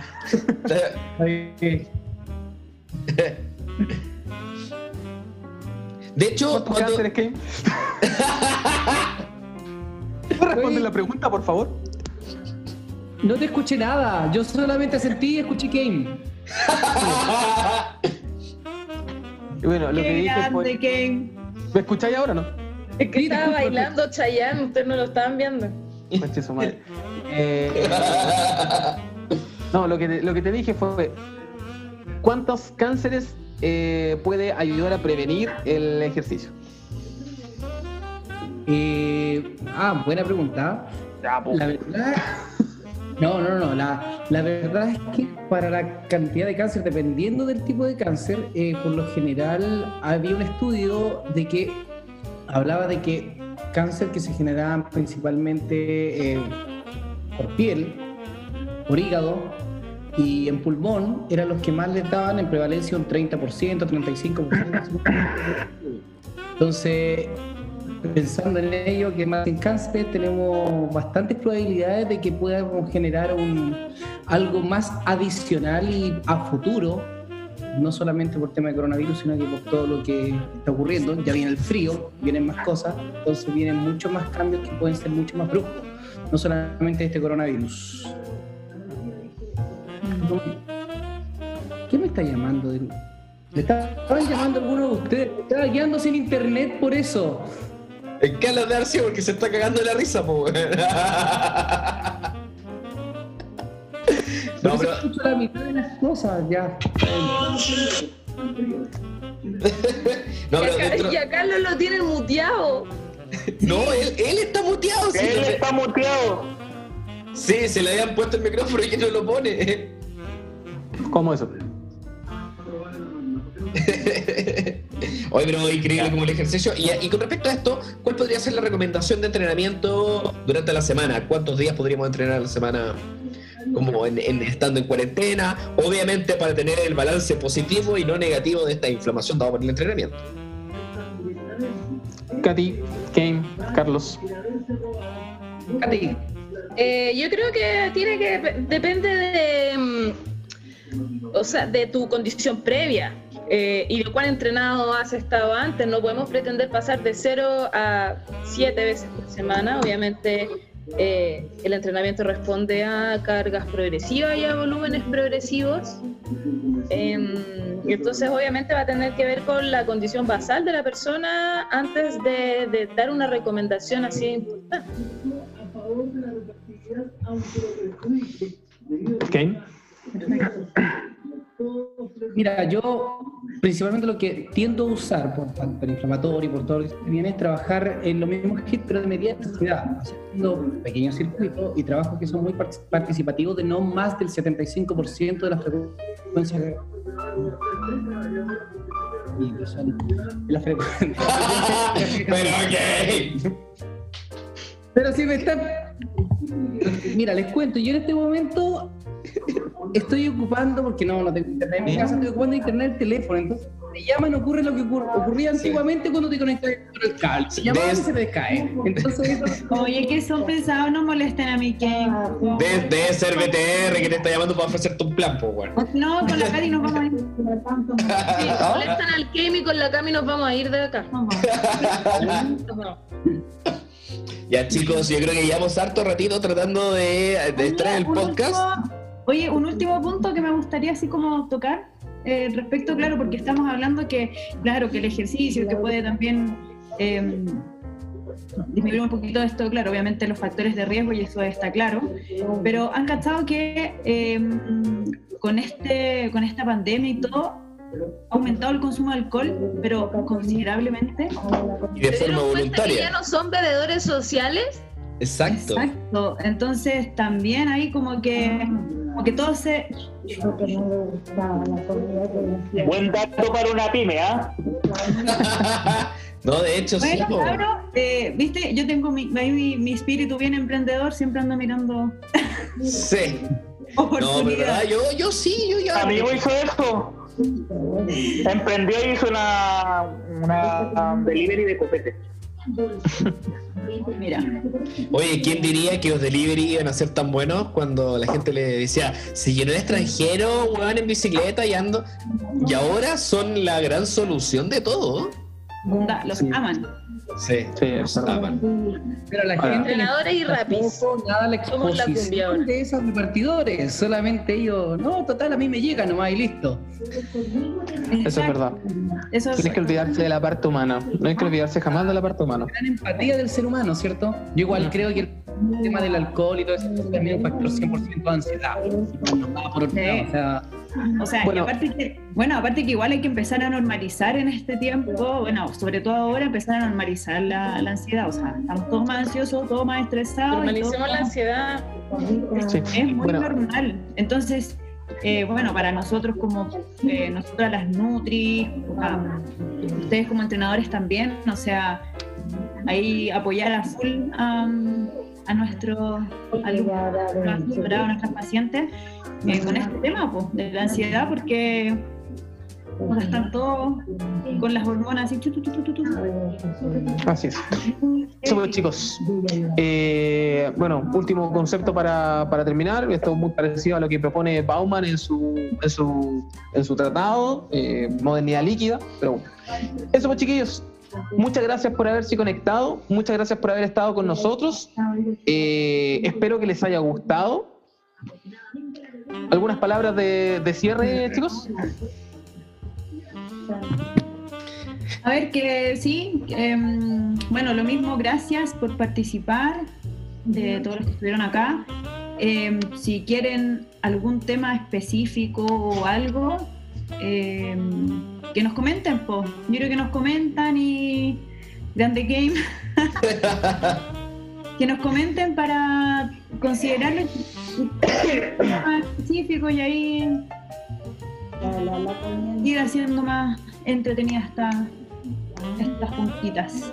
Exactamente, ya vamos a volver en otro momento con otro podcast, ahí están tirando temas. Así que una tarea para los entrenadores, que podríamos hablar de entrenamientos pliométricos y rendimiento y otro tipo de contracciones que son tan dejadas de lado dentro del deporte y además teniendo un especialista Game donde la contracción isométrica, concéntrica y todo eso es muy presente dentro del Pilates. Chicos, muchas gracias por haber participado. Se pueden ir todos al carajo en este momento. Y eso. Últimas palabras, señor Rodrigo Negrete, ¿dónde lo pueden encontrar? A mí me pueden entregar- en- encontrar como arroba Rodri bajo Negrete. Nada más que eso, súper simple. Mi nombre, Rodrigo Negrete, pero Rodri, me gusta que me digan Rodri. eh, historia. Eh, vaya a verme, mándenme un inbox, ahí les doy la información y con eso tenemos para tener un plancito de entrenamiento. Eh, mi enfoque siempre va a ser el compromiso, mi enfoque siempre va a ser el conocimiento, mi enfoque siempre va a ser estar con ustedes. Eh, de hecho, terminando esto, me voy a planificar. Así que eh, en mí van a encontrar un compañero y un guía, no solamente un entrenador. Así que los espero. ¿Y, una- y un amante? Bandido. Perfecto. Señorita Cami Varas, cuéntenos, ¿dónde la pueden encontrar? La gente que necesita asesorías eh, en nutrición y todo eso y sus emprendimientos. Bueno, a mí me pueden encontrar en guion bajo Camila Varas, así también súper sencillito. Estoy realizando asesorías eh, nutricionales a, a distancia, con videollamada, ya, así que cualquier duda que tengan también me pueden preguntar. Eh, también me enfoco harto en, en el compromiso, en el apoyo a todos mis pacientes, ya, así que me considero una Nutri bien cercana, bien flexible también, bueno, también aterrizando ahora en periodo COVID, así que ahí va a tener una, una amiga Nutri Partner. Eso. Señorita Katy Kaises, ¿dónde la pueden encontrar? Eh, mi Instagram es arroba caticaices, C-A-T-Y-C-A-I-C-E-S. Eh, mi Instagram de nuestro programa de entrenamiento es arroba programa-movement. Ahí también pueden mandarnos direct, mensajitos. Eh, si quieren eh, probar nuestra planificación, tenemos una semana gratis para todo quien quiera probarla. Nos adaptamos a los espacios, a los tiempos, a los implementos, etcétera, etcétera. Eh, también, como dice la Cami, somos muy amorosos. Yo, muy amorosa soy. Eh, y, nada, eh, si no soy yo, está Rodri, el Game, Carlos Javier Deportes, de los Nutris. Bueno, el resto se va a presentar. La verdad es que somos un super equipo, así que cualquiera de nosotros que asesore a quien sea va a tener los mejores resultados, todos en su forma. Así que básicamente busca el que le caiga mejor. Exactamente. Señorita Vale, preséntese. Mic, Ah, está haciendo señas, ella está diciendo que está muy feliz, hace bailes y despedidas de soltero a domicilio y también es pastelera y soldadora al arco. La pueden contactar en arroba vale nutri tips. Me tenían Ese- bloqueado. Ah. Ahora puedo. Pero Puedes continuar la presentación. Pero ya te Bueno, conocen. Eh, bueno, Katy, en verdad, con cualquiera de nosotros que busquen recibir la ayuda que necesitan, eh, creo que también de la misma forma van a encontrar una comprometida con sus pacientes, donde les mejore todas las herramientas, las técnicas, las estrategias para que puedan mejorar su alimentación, potenciar todas eh, sus capacidades, cumplir su objetivo eh, en base a la alimentación, mejorar hábitos también. Y eh, como dijo el Álvaro, en Instagram como arroba vale nutri. Ahí está toda la información, estoy haciendo asesorías online. Eh, y eso.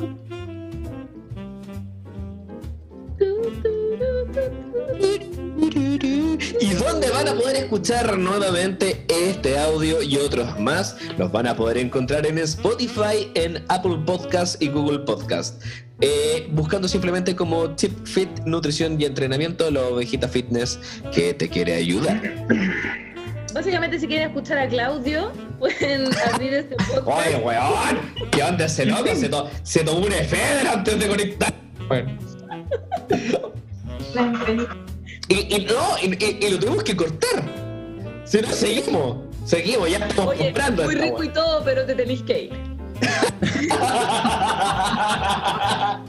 Sí, por favor, por favor. Hoy quiero darle las gracias a toda la gente que se ha conectado en este Zoom. Espero que le haya gustado, lo vamos a volver a repetir. Y obviamente a nuestros panelistas que siempre nos están acompañando con la mejor disposición después de las mejores cervezas y las mejores juntas que se van a venir. Eso chicos, muchas gracias. Nos vemos. Chao. Chao, que. Y como dice Carlos, chao, chao, chao, chao, chao, chao, chao, chao.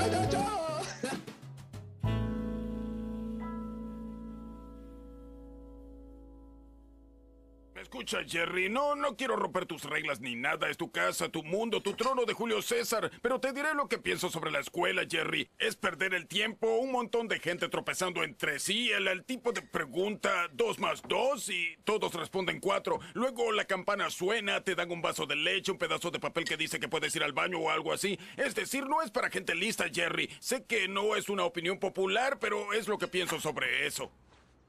Este fue un buen desayuno, Beth. De veras te luciste con esos huevos. Desearía que tu madre los hubiese comido.